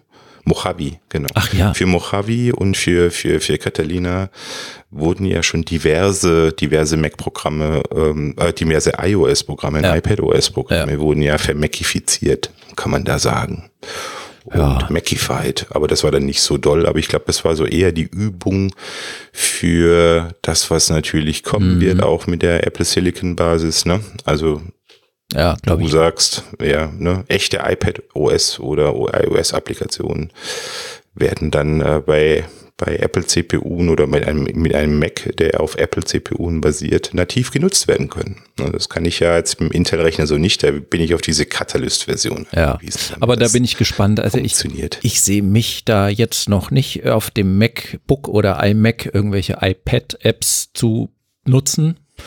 Weiß ich nicht, kann ich jetzt im Moment nicht sagen, dass das irgendwie Sinn macht oder welche das sein sollten. Klar, äh, kann sein, ich habe ein Lieblingsspiel und jetzt sitze ich gerade am Mac und das Spiel gibt's aber nur für iPhone oder iOS oder iPadOS und dann kann ich das da auch mal eben spielen. Aber ansonsten wüsste ich nicht. Aber kann ja werden, weiß ich nicht, muss man mal abwarten wenn man davon ausgeht, dass es äh, kein Touch-Mac geben wird oder dass äh, dann, die, das, dann äh, muss man natürlich, dann ist der Halsbringer ja die, und ich glaube, das war ein Abfallprodukt für, für iPadOS, die Maus- und Trackpad-Unterstützung am Keyboard. Ne? Also das wäre dann so der Halsbringer, um diese Nutzbarkeit sicherstellen zu können von solchen Applikationen auf dem Mac. Aber designtechnisch und UX, also User Interface äh, bezogen, ist das natürlich nicht das Gelbe vom Ei. Das ist, merkt man auch bei diesen Catalyst-Versionen. Das tut einem schon im Auge manchmal weh, wenn man das vergleicht mit einer echten Mac-App, ja. sage ich jetzt einfach mal. Ja. Ne? Die es ja aber auch weiterhin geben wird. Ja, genau. Davon gehe ich aus. Genau. Ne? Ach so, ja, und dann gab es noch eine Frage, äh, so als letzten Punkt quasi zu, zur Faktenlage, wie wird das mit Thunderbolt werden? Weil Thunderbolt ist ja, habe ich ja auch erst vor kurzem gelernt, eine äh, ne, ne, ne Intel-Entwicklung und Technologie, die aber mit Apple bekannt wurde, für mich zumindest. Ähm, ich kenne nicht so viele Notebooks, aber es gibt sie, so Windows oder eben nicht Apple Notebooks, die Thunderbolt haben. Aber jetzt natürlich die Frage, ähm, wenn Apple weggeht von Intel als CPU-Lieferant, ähm, baut man dann aber trotzdem noch die Intel Thunderbolt-Schnittstelle ein. Und ähm, da gab's Du hast das, hast das irgendwo gehört oder gelesen, da gab es aber eine definitive Aussage dazu jetzt, oder? Ich glaube sogar von Tim Cook, wenn mich nicht alles täuscht. Also Tim Cook hatte gesagt, also wie heavily invested, also wir haben uns da schwer reingekniet, mit Intel zusammen Thunderbolt zu entwickeln. Mhm. Äh, und wir werden auch weiterhin Thunderbolt unterstützen. und wir werden auch weiterhin Thunderbolt als Schnittstelle anbieten. Die Frage ist nur, wird es ein Thunderbolt 3 sein? Hm, was man da einbindet, weil da hat man aktiv mitgearbeitet, weil Intel ja gerade die Version 4 rausgebracht hat ja, äh, für Thunderbolt. Vorgestellt hat, ja. Vorgestellt hat. Äh, Thunderbolt 3 ist jetzt, glaube ich, ich, äh, Open Source ist der falsche Begriff, aber ihr wisst, was ich meine. Also man muss keine Lizenzgebühren mehr bezahlen, wenn man Thunderbolt 3 benutzen möchte. Also Aha. das ging dann quasi in, in, in ja, im, im freien Bereich unter, so wie USB oder so. Ne? Ich zahle ja auch keine USB 2.0 Lizenz oder USB 3.0 Lizenz. Und Thunderbolt ist ähnlich äh, zu sehen. Ähm, wie das jetzt bei Thunderbolt 4 sich verhält, das weiß ich nicht. Aber ist schon spannend, dass Intel das gerade gesagt hat, nachdem Intel gesagt hat, wir machen keine Intel-Prozessoren genau. mehr. Da fehlte quasi nur noch der Nachsatz. Und das bekommt ihr nur bei uns oder mit unseren Intel-CPU-Rechnern, die genau, wir haben. Genau. Ja. Mhm. ja, genau. Also, aber das spricht natürlich dann auch dafür, ähm, wenn wenn man schon später dann, wenn wir zu unserem Verdikt dann kommen, ähm, also wer jetzt Thunderbolt 3 Hardware hat wie Docking Stations oder so, der braucht sich keine Sorgen machen. Ich gehe einfach mal davon aus, dass man das dann auch verwenden kann. Oder Bildschirme. Ne? Also wir reden ja, ja von diesem LG-Display, ja, ne? was man dann 5K. da hat. Ne? 5K-Displays. Und äh, das wäre ja wohl heftig, äh, wenn die auf einmal nicht mehr funktionieren würden, Eben. sofern Apple ja. nicht ein billiges XDR halbe Display rausbringt äh, oder so. Das geht gar nicht. Also würden ja die, die Kunden würden ja Sturm laufen. Hör mal, ich habe mir da gerade erst das 5K-Display gekauft mit Thunderbolt bei euch im Apple Store. Jetzt kaufe ich mir einen neuen Mac und kann das nicht anschließen? Nein. Das glaube ich auch nicht. Ne? Also das wäre schon krass. Also von dem her, Leute, darüber braucht ihr euch keine Sorgen machen. Also schnittstellentechnisch ist alles irgendwie im grünen Bereich, muss man ja sagen. Ansonsten ist ja hier äh, USB 4 ist ja auch im Kommen. Ach ja, das ist genau. ja ein generischer Standard und der sieht vom Stecker genauso aus wie ein Thunderbolt-Stecker ähm, und ist abwärtskompatibel. Also äh, USB 3.0 geht dann da immer noch. Also da braucht ihr euch keine Sorgen machen. Das sind übrigens auch die aktuellen Schnittstellen auf dem Mac Mini für Developer. Da ist USB 4 verbaut und USB 3. Und USB 4 unterstützt ja 4K. Ne? Nicht 5, aber 4K. Ah, okay. Da Zahlen, Daten, Fakten. Ja, ja, das sind so die Fakten. Und was machen wir jetzt daraus? Also jeder für sich muss das natürlich entscheiden, was er braucht und was seine. Der eine braucht Windows, der andere hat einen Mac von 2011, dessen Display dreckig ist und der aus allen Nähten platzt. Mhm. Und der andere hat aber vielleicht gerade erst was gekauft und stellt sich die Frage überhaupt nicht. Ähm, äh, natürlich gibt es immer die Early Adopter, die sagen, äh, super, toll, neue, äh, gehöre ich ja normalerweise auch dazu. Ich würde das natürlich wahnsinnig gerne ausprobieren, aber noch wichtiger ist für meinen persönlichen Fall jetzt hier äh, endlich mal einen neuen iMac zu haben, 27 Zoll mit 5K und möglichst schnell und das äh, wird dann wahrscheinlich ein Intel werden. Und ich werde dann sicherlich darauf achten, nicht den Maxed Out zu bestellen, um so viel Geld auszugeben, wenn ich den dann doch nicht so lange wie diesen hier jetzt betreibe. Aber ich weiß nicht, vielleicht, tue, vielleicht betreibe ich ihn ja trotzdem. Vielleicht kaufe ich halt den Intel iMac und dann läuft er wieder zehn Jahre und äh, kaufe mir irgendwann mal aber auch ein neues MacBook und das ist dann ein, ein Apple Silicon Based. Kann ja auch sein, ne? Also es ist so äh, mein, meine persönliche Herangehensweise daran jetzt, ich äh, brauche ein iMac. Ich glaube nicht, dass ich da warte, bis es einen großzölligen iMac mit Apple Silicon gibt. Äh, so lange will ich nicht warten. Aber auch im Notebook-Bereich, vielleicht nächstes Jahr, vielleicht die zweite Generation dann von solchen äh, Apple Silicon-based MacBooks Vielleicht haben die dann weniger Kinderkrankheiten. Mal sehen. Ich, ich glaube, ich warte das erstmal ab, was da so geschrieben wird und wie die sich so machen und wie toll die wirklich sind und welche Probleme es noch gibt und dann schauen wir weiter. Das denke ich ist auch genau die richtige Herangehensweise. Wenn man sich so generisch die Frage stellt, soll ich jetzt oder nicht? Ja? Also ich, wenn ich sage pro, ich soll, ja, dann kann man natürlich immer die Punkte schon anführen, die du vorhin ja auch schon richtigerweise gesagt hast. Die Intel-Plattform ist ausgereift. Ja, ja. Die Applikationen sind alle da. Das Betriebssystem unterstützt nativ Intel-Applikationen. Das heißt, wenn ich jetzt ein Student bin, der dann an irgendwelche Spezialsoftwaren dann denkt, dann ist äh, jetzt nach Jahren ähm, gelebter Tradition, dass viele Studenten auch Macs haben und nicht nur Windows-Rechner, dann ist, äh, dann, dann gibt es da Applikationen, für die funktionieren. Oder wenn ich ein Grafiker bin, äh, spricht nichts dagegen, äh, sich einen Intel-Rechner zu holen. Ich würde vielleicht Abstand nehmen von einem von einem super teuren Mac Pro, sage ich ganz ehrlich. Also da hätte ich so ein bisschen meine Probleme. Ich würde vielleicht schon mal in die Räder investieren. Äh, die würde ich mir dann schon mal holen wollen. Also es ist ja quasi das, Gegenwert von einem, von einem ähm, Air, MacBook Air. Ne? Es ist ähm, auch immer eine Budgetfrage, weil du gerade Grafiker absolut. sagst, wenn ich da an, an ein Grafikstudio denke, wenn das jetzt eine Riesenfirma ist. Man hat ja in der Keynote oder in dem, in dem zweiten Video weiß ich nicht, wo das genau war, gesehen, ähm, dass ich, war, war das Cinema 4D oder Maya oder irgend so eine 3D-Rendering-Software wurde ja gezeigt, wie sie in ihrer jetzigen Version, also für Intel kompiliert, aber mit der Simulation auf Apple Silicon Hardware lief und auch wahnsinnig performant lief. Da, wer, wer genug Geld hat, kann das natürlich ausprobieren und sich anschauen. Ja. ja. Absolut, absolut. Und vor allen Dingen, man darf ja auch nicht vergessen bei der ganzen Geschichte, diese, diese Macs mit Intel-Prozessoren, die sind zwar nicht immer super top in Class, aber sind immer im ersten oberen Drittel dabei, was das Thema Akkulaufzeit, was das Thema Stabilität und Performance betrifft. Das darf man ja auch nicht außer Acht lassen. Also ich investiere hier nicht in so einen, in so eine halbgare Geschichte. Also das Ding ist ausgereift, das funktioniert und, und äh, Akkulaufzeit auch bei dem Air ist super. Beim MacBook Pro 10 Stunden und das sind auch wirklich echte 10 Stunden, die ich da habe. Und man hat natürlich mit macOS ein ausgereiftes Betriebssystem, das darf man nie vergessen. Äh, wenn ich mich jetzt, wenn ich mir gerade die Frage stelle, soll ich mir einen Mac holen oder nicht?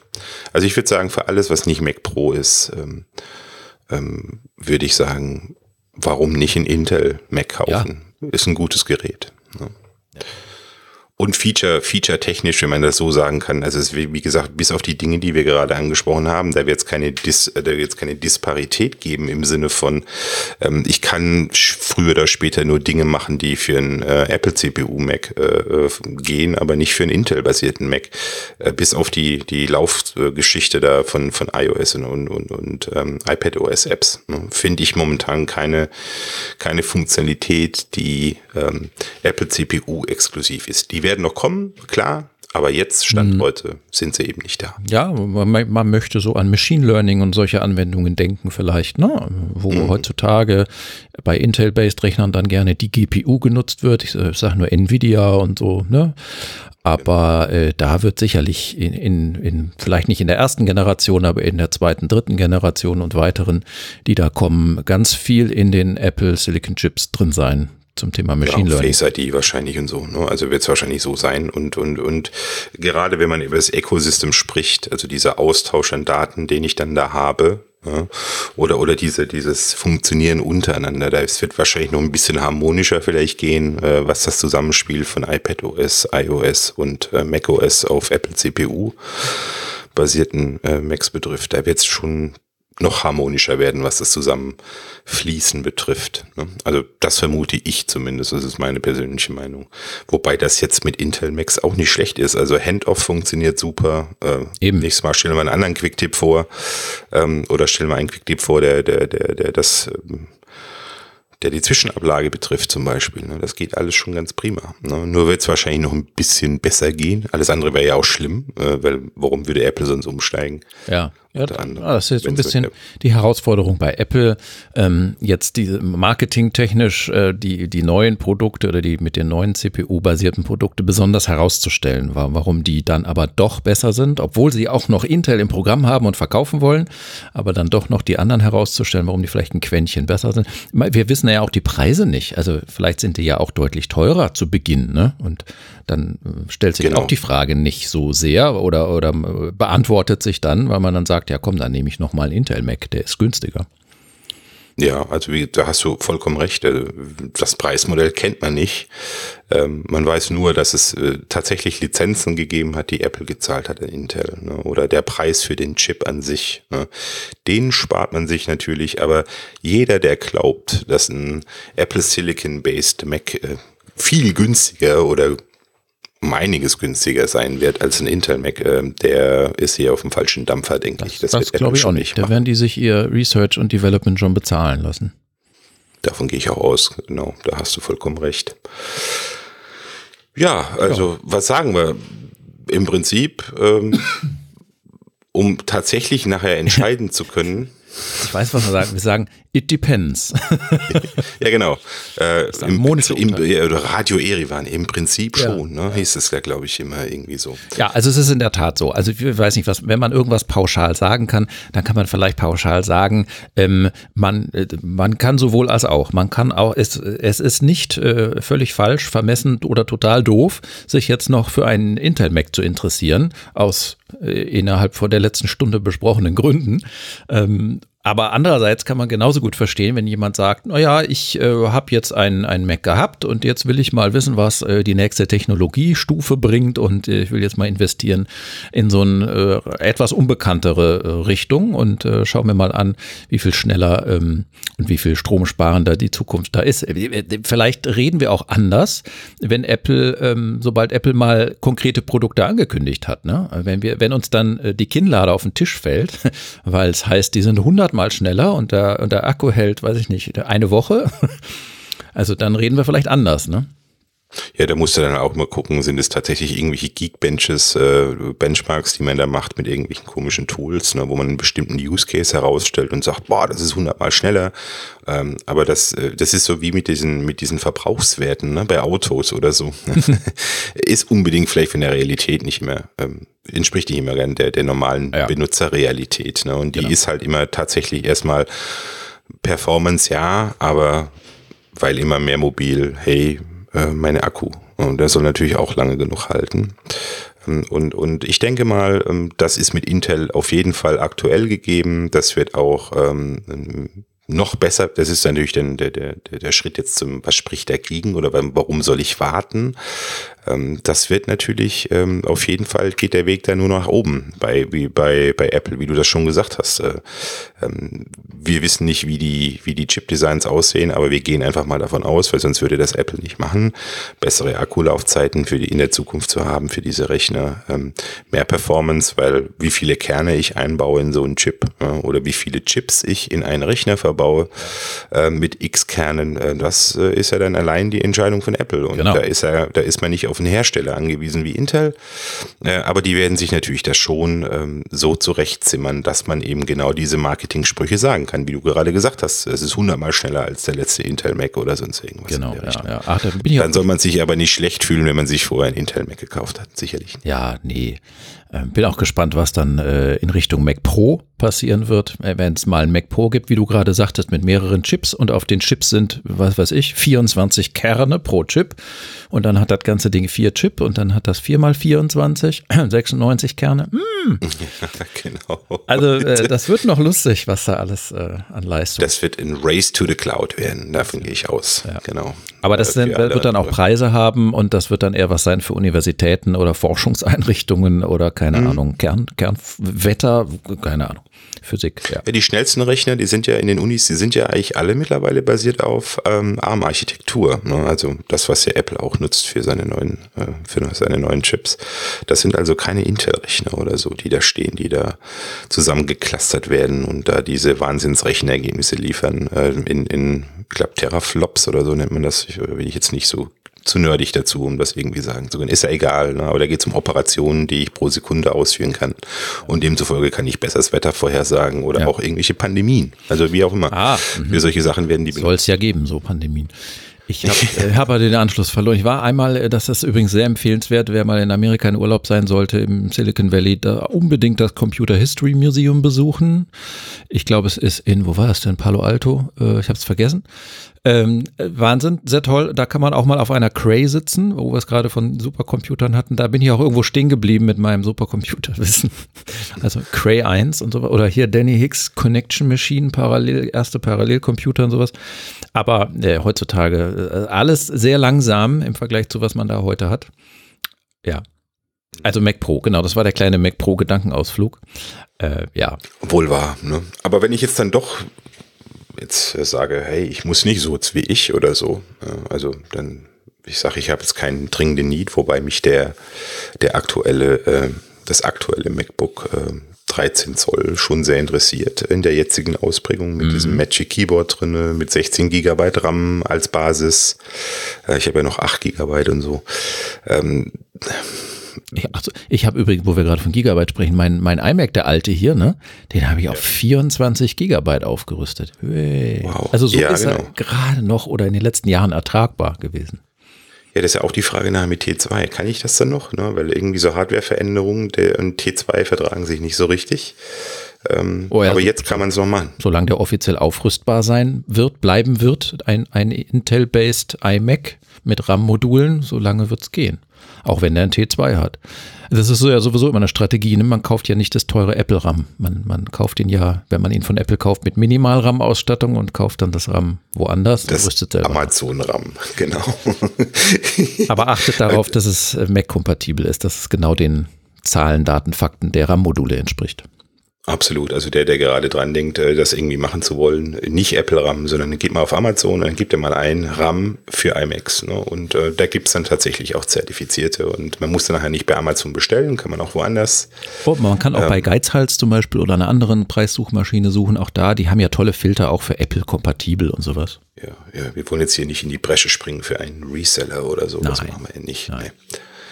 Ähm, ja, aber für die, die halt tatsächlich jetzt nicht unbedingt den Zwang haben, irgendwie was haben zu wollen. Also ich persönlich habe für mich entschieden, okay, ich warte noch ähm, mit, mit der Anschaffung eines neuen MacBooks. Ähm, weil es geht ja noch. Ne? Ich habe jetzt nicht den unbedingten Need, da was zu machen. Mein iMac, äh, der hat von den von dir anvisierten zwölf Jahren, da hat er erstmal drei Jahre hinter sich. Also von dem her ich habe dann äh, noch klassische neun Jahre vor mir und warum nicht? Ne? Also wenn er funktioniert, dann werde ich den auch weiterhin benutzen. Ja, aber, äh, ja. aber sowas wie, das heißt, ich mache ja, ich mach ja gerne Foto- und Bildbearbeitung mit Lightroom, ne? da stört natürlich einfach diese verschmutzte, verschmutzte Display. Es geht gar nicht. Absolut, furchtbar. absolut, absolut. Also ich kann das auch verstehen und auch dein Ansatz, das jetzt zu kaufen und in zwei Jahren dann quasi äh, umzuswitchen. Dann das ist eigentlich genau die Strategie, die ich habe. Ich kaufe mit zwei jetzt nichts, aber ich warte dann auch erstmal ab. Ne? Ich will erstmal gucken, was schmeißt Apple so alles alles auf den Markt? Äh, wie, wie verhält sich dieser Update-Zyklus in der Zukunft? Also bisher war es ja so, man war ja auf Intel angewiesen, ne, was die Zyklen, die Produkt- oder Entwicklungszyklen der Prozessoren betraf.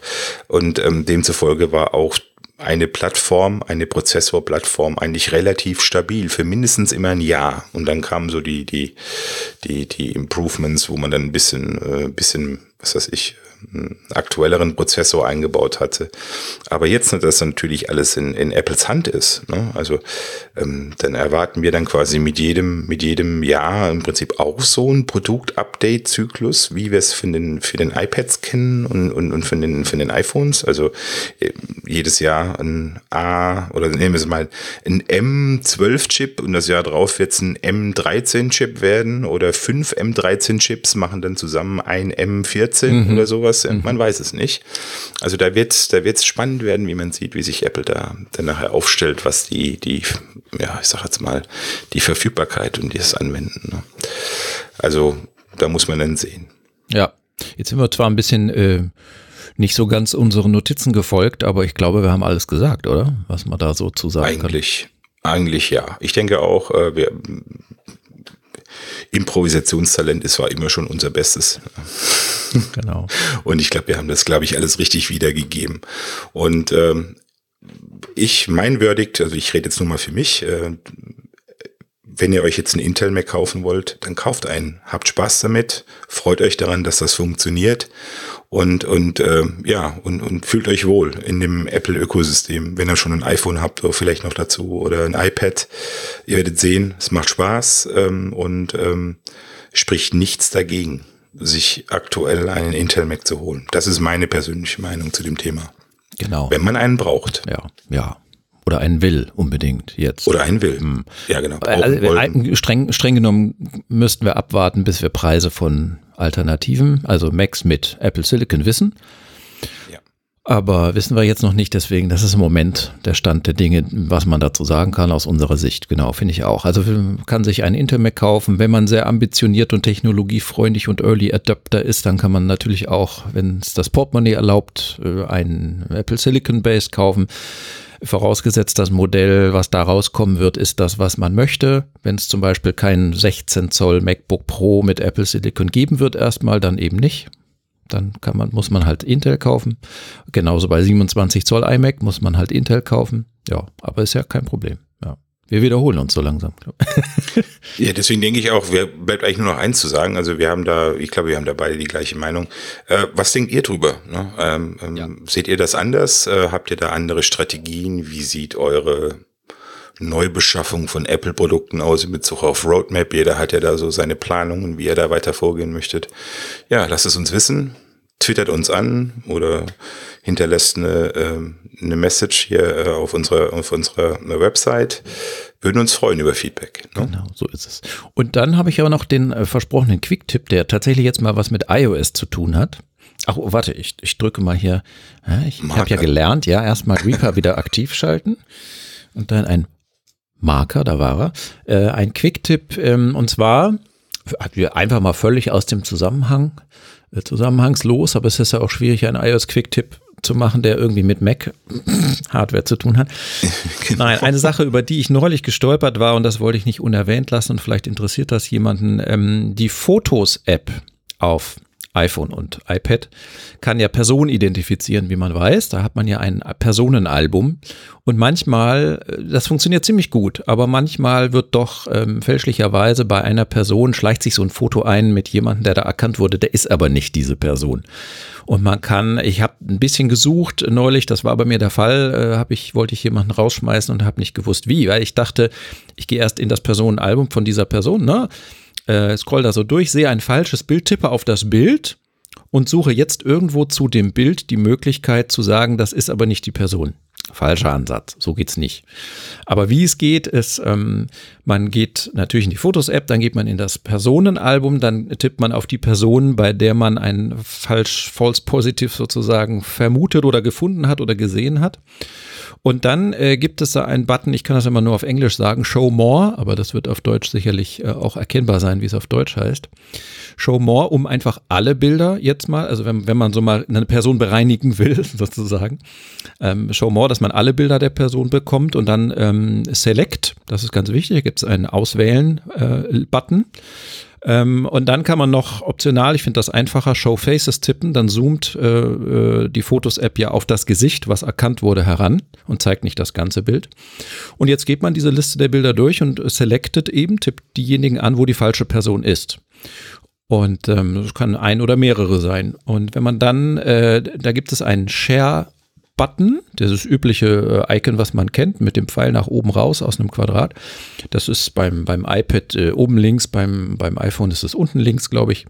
Das tippt man an und in diesem Share Sheet, was dann kommt, da, wenn man da ein bisschen runter scrollt, da gibt es einen Eintrag Not this person. Oder auf Deutsch entsprechend. Ich weiß nicht, wie es auf Deutsch heißt, aber das ist nicht diese Person und den wählt man. Und damit werden die selektierten Personen entfernt, werden, werden de-identifiziert sozusagen. Und dann ist man fertig. Ähm, ja, also nicht über das Foto selbst einsteigen, was man irgendwo in der Fotos-App gefunden hat, sondern über das Personenalbum einsteigen, dann die Personen dann selektieren und sagen im Share-Sheet, das ist er nicht oder ist sie nicht. Ähm, ja, das war eigentlich der Tipp. Äh, da kann man noch zwei, drei Sachen dazu sagen, wo wir schon mal über Personen identifizieren hm, sprechen. Ähm, manchmal stolper ich über Bilder, wo ich jemanden sehe und denke, ja, das ist die Person so und so und stelle dann aber fest, die ist gar nicht in diesem, wenn ich über das Personenalbum einsteige von dieser Person, da ist das Bild nicht drin, weil er die noch nicht erkannt hat. Da muss man erstmal generell dazu sagen, ähm, iOS und iPadOS erkennen dann Personen, wenn sie gerade gesperrt sind, die Geräte und am Strom hängen. So schreibt es zumindest Apple. Ähm, wenn sie also auf Akku laufen, funktioniert nicht das Scannen sämtlicher Fotos auf Personen. Okay, kann ich nur so hinnehmen und glauben. Ähm, Und man kann leider nicht, wenn man über irgendwo in irgendeinem Album über eine Person stolpert, auf diesem Foto sagen, füg das mal zu der Personenliste mit dieser Person XY, um es da geht, hinzu. Das geht leider nicht. Man kann aber, wenn man umgekehrt einsteigt über das Personenalbum, bei einer Person drin ist, da kann man rechts oben einen Button mit drei Pünktchen drücken und da gibt es einen Punkt ähm, Confirm Additional Photos. Das kann man. Mhm. Man kann also anstoßen, dass die Fotos-App und kann sagen, jetzt such mal nach weiteren Fotos von dieser Person. Und wenn man Glück hat, dann findet er welche und fragt dann, ist das die Person? Kann man dann sagen, ja oder nein? Und wenn man Pech hat, dann sagt er, nee, ich habe keine Person, die ich jetzt gerade noch finden könnte. Oder diese, ich, ich kann gerade nicht suchen nach dieser Person auf weiteren Bildern. Ja. Ist halt so. Es ist, wie es ist. Da, da kann man nicht viel machen. Ja, da habe ich zwei Anmerkungen zu dem Thema. Ähm, erstmal, für einen Quick-Tipp ist er sehr umfangreich. Danke fürs genaue Darstellen, Stefan, weil das ist nämlich, der Weg ist eigentlich meiner Meinung nach unlogisch. Der richtige Weg wäre, ich gehe, ja, umständlich, ne? Unintuitiv, ja. Würde ich jetzt einfach mal so sagen. Ähm, und ich nutze das eigentlich extrem selten. Ich habe das schon mal genutzt, aber ich muss mich dann auch immer irgendwie durchhangeln, durchprobieren und suchen. Also wahrscheinlich wird es euch äh, da auch so gehen. Ähm, die zweite Frage, vielleicht weißt du das, Stefan, dieses Person identifizieren oder das Erstellen eines Albums und alles, was damit zusammen, oder diese, diese Messages oder diese Stories, genau, so Stories heißen die ja, ähm, das erfolgt ja immer auf dem Gerät selbst. Ne? Das ist jetzt nicht, was jetzt irgendwie bei Apple in der iCloud irgendwie stattfindet und das wird dann synchronisiert auf alle diese Geräte, sondern das Person identifizieren, das findet immer auf dem Gerät selber statt. Ne? Ja. Also auf dem iPhone oder auf dem iPad. Deswegen kann es auch durch mal, durchaus auch mal sein, dass es zwei verschiedene Varianten von diesen People-Albums vielleicht gibt, weil das iPad äh, was anders identifiziert hat, als zum Beispiel als das iPhone oder so. Kann sowas sein? Ähm, Müsste man mal gucken, ne? Ja. Müsste man mal mitnehmen und mal schauen. Also ich weiß es halt auch von den Stories, dass diese Stories tatsächlich unabhängig voneinander, also es poppt dann mal auf dem iPhone auf, dann poppt das mal auf dem iPad auf. Ja, da bin ich auch mal verwirrt. Das, das, ich habe mich da noch gar nicht mit beschäftigt. Ich, ich schieb das meistens weg, wenn der mich erinnert, hier so vor x Jahren oder hier, schau dir diese Story, diese Geschichte an, da macht er da so Zusammenstellungen, ja. ja. Interessiert ne? euch das, liebe Zuhörerinnen und Zuhörer? Dann machen wir uns da mal schlau diese Alben, diese Stories. Ich muss, ich, ich werde mir das mal angucken. Da hast du jetzt was angetriggert. ja. ja, ich denke mal, vielleicht kann man das ja dann nächstes Mal noch ein bisschen genauer spezifizieren, wie sich das so mit diesen Personen oder mit diesen Bilden von, von Al Albums, Albümmern, Al Alben. Alben. Ben. Alben. Mann. Heute ist nicht mein bester Alben, das klingt wie irgendwas aus Herr der Ringe. Mhm. Wo wohnst du? Ich wohne in den Alben. Ach, guck mal, ich sehe okay, gerade, dass glaub, der, der, Fahrer von diesem äh, Jeff Bezos Unternehmen, der ist äh, nicht mehr so weit entfernt. Ich glaube, der klingelt gleich. Und ich sehe auch, es gab äh, jemand, Roland, wir grüßen Roland, wir grüßen irgendeinen Roland, denn er hat gerade, wie ich sehe, in WordPress auf unserer Seite kommentiert unter der Episode 37. Äh, aha. Was hat er denn geschrieben? Mensch, dass also wir das Roland. hier, dass wir das hier live in ein unterhaltsamer und informativer Podcast. Es macht Spaß, euch zuzuhören, macht weiter so. Ach, guck mal. Das war jetzt ungeprobt und live. Es hätte ja auch ein vernichtender Kommentar sein können, aber nein. ist ein schöner gewesen, was uns ja direkt dann zu unserem Outro führt. Wir sind durch, Stefan. Danke, Roland. Ja, wir sind durch. Outro, gibt es noch was zu sagen? ja, erstmal danke ne, fürs Zuhören. Wir waren heute ein bisschen kurzer, wie die letzten beiden Male. Ja, ne? aber ich finde ausreichend eine Stunde für 16, 17 gleich. Das finde ich super. Ja. Wir haben ja noch diese zwei Stereotypen-Aktivitäten, die jeweils von uns durchgeführt werden müssen. Du musst noch Hecken schneiden, ich muss Auto putzen. Tatsächlich, ich muss noch Hecke schneiden, ja. Der klassische Samstagsjob, ja. Ne, wie man ja, das so kennt. Solche Sachen, ne? genau. Ja, und äh, es bleibt noch hinzuweisen auf, wir hatten das schon mal und dann haben wir es wieder vergessen. Wir haben ja buymeacoff.ee slash iOS produktiv, wenn ihr uns einen Kaffee kaufen wollt. und ratethispodcast.com slash iOS-produktiv zusammengeschrieben immer. Da könnt ihr uns auch raten, aber gerne auch fünf Sterne oder auch vier oder ein in der Apple Podcasts App da Wir nehmen alles. Wir nehmen genau. fast, fast alles. ja, und äh, als letzter Hinweis auf die nächste Episode. Wir haben in der Tat, wir wissen nicht wann, aber wir haben in der Tat, äh, abgesehen von dem Running Gag Developer Episode, haben wir in der Tat auch noch ein anderes Thema ähm, uns mal überlegt, aber äh, da sage ich jetzt noch nichts dazu was das sein wird. Möglicherweise, weil wir das Thema aber schon haben, dauert es auch nicht mehr so allzu lange, bis die Episode dann mal kommt. Ich bin jedenfalls in nächster Zeit nicht im Urlaub. Gerhard, wie sieht es bei dir aus? Du warst gerade, ne? Ich war gerade, aber ähm, pandemiebedingt war ich Ja. dann tatsächlich nur zwei Tage außer Haus. Der Rest war dann Urlaub zu Hause auf Balkonien. Ja, genau. Also schauen wir mal. Also kann sein. Mal sehen, wann wir wieder Lust haben. Ihr, ihr kennt das ja. Wir machen ja nicht regelmäßig. Wir machen ja dann, wenn wir ein Thema haben, was zu sagen haben und Lust dazu haben und Zeit haben vor allem. Und ähm, was ich schon weiß, ist jedenfalls, dass Nancy sehr wahrscheinlich dabei sein wird wieder bei dieser nächsten Episode. Sehr schön. Ja, weil das ist auch ein Thema, was sie interessiert. Hehe. So, Da spannend. bin ich immer gespannt. Das kenne noch nicht mal ich, das Thema. Äh, Du musst nur in, in Notion gucken, in unsere Tabelle. Äh, Das hat Ah. die Episodennummer 900, also ein, ein, ein Platzhalter, eine hohe Platzhalternummer und steht, wenn du dir den View nach Episodennummer sortiert anmachst, ziemlich weit oben in der zweiten Zeile. 901 ist die Developers-Episode, die da drin steht. Ja, ja, jetzt hast du mich gerade angefixt, bevor ich Ja, ich, sehe- muss ich, habe gerade dein. Icon gesehen, wie es da rumhuschte. Oh, ja. Ja, ja, ja, ja, ja, ja noch zwei Zeilen höher. Ja, ja, da, da ist es, da ist es. Also wir lassen's nice, spannend. nice, nice. Wir lassen es spannend und äh, vielen Dank fürs Zuhören für heute. Ähm, ich denke, dass ich das, naja, heute Abend wird es nicht mehr live erscheinen, aber ich denke, dass ich morgen dazu komme am Sonntag und hoffe, dass ich es vielleicht bis Mittag, frühen Nachmittag schaffe, das Ganze live zu stellen. Morgen ist also der 19. Juli. Genau. Ja, und hier nochmal ein Beitrag in eigener Sache. Der Stefan, der hat immer diesen Stress, den wir aufgenommen haben. Ich bin da jetzt nicht so äh, bewandt darin, äh, sowas nachzubearbeiten. Das muss immer alles der Stefan machen. Deswegen heute auch so mal die vermehrten Hinweise auf Marker. Das heißt, die sind schon gesetzt. Der Stefan hat ein bisschen weniger Arbeit. Und das freut mich natürlich auch. Dann habe ich nicht immer so ein schlechtes Gewissen, wenn der Stefan daran muss. Musst du überhaupt nicht haben. Und äh, ja, nee, aber muss ja auch mal gesagt sein. Das heißt hier, Stefan ist, ist hier ähm, sozusagen auch unser Regisseur, Redakteur, was das betrifft, was das Production. Bearbeiten, diese Production, genau hier. Und deswegen ähm, kamen da mal ein paar Hinweise und die werden wir auch in Zukunft öfters machen, weil da lernen wir auch draus. Ähm, Ja. Man muss ja ein bisschen, äh, ein bisschen produktiver werden bei iOS produktiv. Genau. Es kann auch noch besser werden. Ich, ich schaue auf, äh, sage und schreibe zwei Marker, aber andererseits, ich glaube, viel mehr werden es auch nicht, vielleicht noch zwei mehr. nee, Aber wir hatten ja einfach den großen Mac-Block dazwischen und ähm, ja, Intro, Mac, Quicktip, Outro. so, Genau. Outro, auf Wiedersehen. Bye, bye. Bis, zum nächsten Mal. Bis zum nächsten Mal. Danke fürs Zuhören und danke für die Kommentare schon mal im Voraus. Macht's gut. Tschüss. Tschüss.